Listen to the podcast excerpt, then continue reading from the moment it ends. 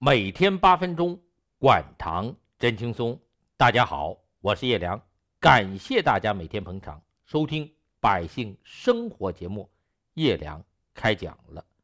上一期我们讲到，二型糖尿病人做完减肥手术，就是饭桌上放满了好吃的，这人也吃不下去多少了。为啥？胃给缩小了六分之一或者八分之一。这手术最早的设计者也真够狠的，这回看你能不能管住嘴了。反正您的巨牛胃变成了鸡素子大小，您的食量肯定就减了下来。这第一步管住嘴，减少吃的食物总量，总算强制的做到了。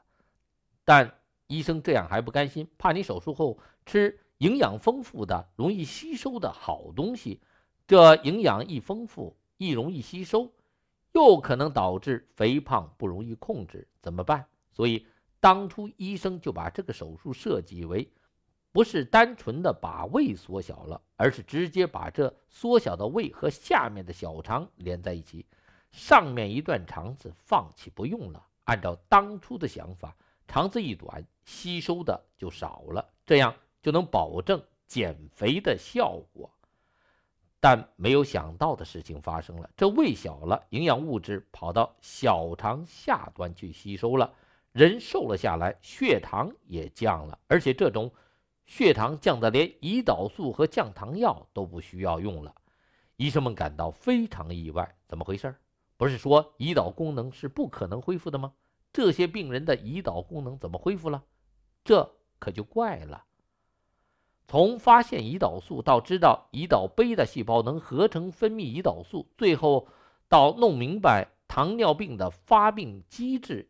医生和科学家们一直围绕着胰岛细胞和胰岛素研究，并制造出了很多降糖药。有刺激胰岛细胞分泌胰岛素的，我们叫促泌剂；有增强细胞对胰岛素敏感性的，我们叫增敏剂；有阻止和减少肠道细胞吸收葡萄糖的，我们叫阻糖剂；还有二甲双胍，干脆就医治肠道吸收。又直接不依赖胰岛素就能促进细胞代谢利用葡萄糖，而且还可以减轻体重，降低胰岛素抵抗。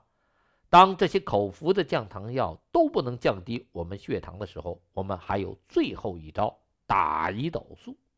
这条围绕着降糖药和胰岛素的治疗之路，我们糖尿病人和医生走过了几十年，虽然比没有。降糖药的时代好，糖尿病得到了很大的缓解，糖尿病人的寿命不断延长，无论是急性并发症和慢性并发症都得到一定的控制。但我们心中还是感觉没有希望，因为我们老是觉得糖尿病最终是不可治愈的，必须永远靠降糖药。只要您得了这个病，就是一个终身性的。不断进展恶化的，最终会以各种器质性损伤的并发症结束这漫长而痛苦的慢性病的一生。但从上世纪八十年代开始，本来为减肥的人控制体重的手术，无意间给糖尿病的治疗打开了一扇新的大门。医生和科学家们突然发现，原来。胰岛功能是完全可以修复和自我恢复的，但为什么呢？其实早在上世纪初，医生们就发现肠道细胞可以释放一种激素，后来科学家们就叫它肠促胰素。当我们吃饭的时候，肠子里面有了营养物质和葡萄糖，小肠细胞在吸收营养物质和葡萄糖的时候，就会分泌肠促胰素。这个肠促胰素就会随着血液到了胰腺细胞那里，告诉胰岛细胞：“喂，哥们儿，我这可是吸收着大量的营养和葡萄糖的，您看是不是多合成分泌一点胰岛素？”可胰岛细胞会说：“您说的轻巧，我不是胰岛功能不足吗？我身上有病，哪有那么大的气力去合成分泌胰岛素呢？”这个时候，肠促胰素会做什么？第一。呵护和保护胰岛贝塔细胞不再受到伤害。第二呢，减少胰岛贝塔细胞的死亡速度和数量；第三，增加新的胰岛贝塔细胞的再生。你看这肠促胰素的作用够好的吧？又让马儿跑得快，又给马儿多吃草，还会给马儿很体贴的照料。这样马儿的身体能不恢复、能不强壮吗？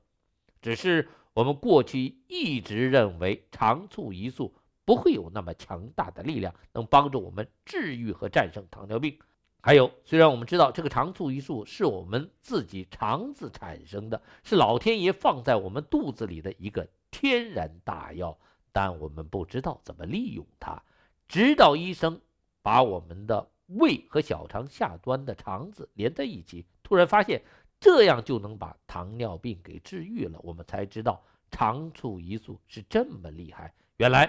我们的小肠下端的细胞能分泌很多很多的肠促胰素。当我们的胃和小肠下端直接连在一起的时候，就可以让我们的小肠下端的细胞大量分泌肠促胰素。这样手术以后，一方面我们吃的少了，嘴管住了；另一方面，营养物质直接到了小肠下端，直接让小肠细胞大量分泌肠促胰素。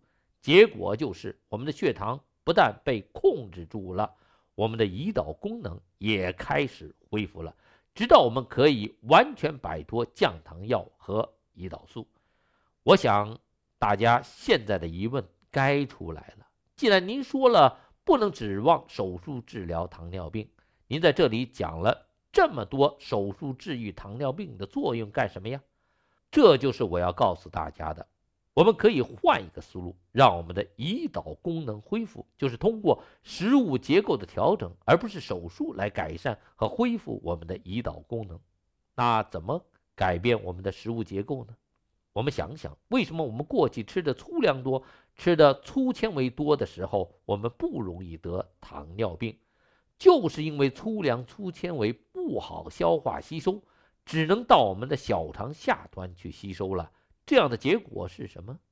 不用我再说了吧，大家也一定明白了，就是促进小肠下端的细胞分泌肠促胰素，这样不就保护了我们的胰岛细胞和胰岛功能了吗？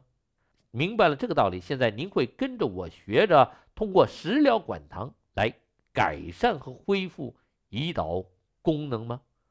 每天八分钟，管糖真轻松。欢迎大家每天收听《百姓生活》节目，叶良开讲了。